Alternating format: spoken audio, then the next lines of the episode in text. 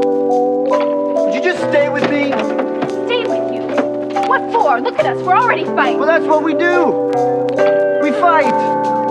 You tell me when I'm being an arrogant son of a bitch, and I tell you when you're being a pain in the ass. Which you are, 99% of the time.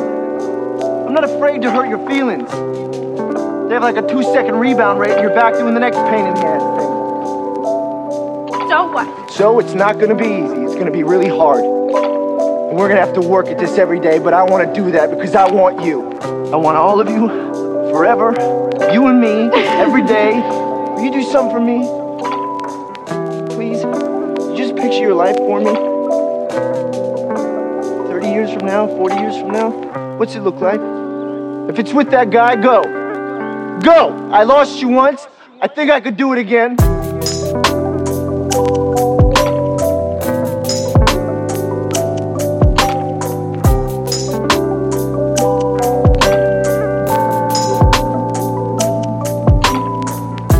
Thought it's what you really wanted. But don't you take the easy way out. What easy way? There is no easy way. No matter what I do, somebody gets hurt. Would you stop thinking about what everyone wants? Stop thinking about what I want, what he wants, what your parents want. What do you want? What do you want? It's not that simple. What It's do you want? What do you want?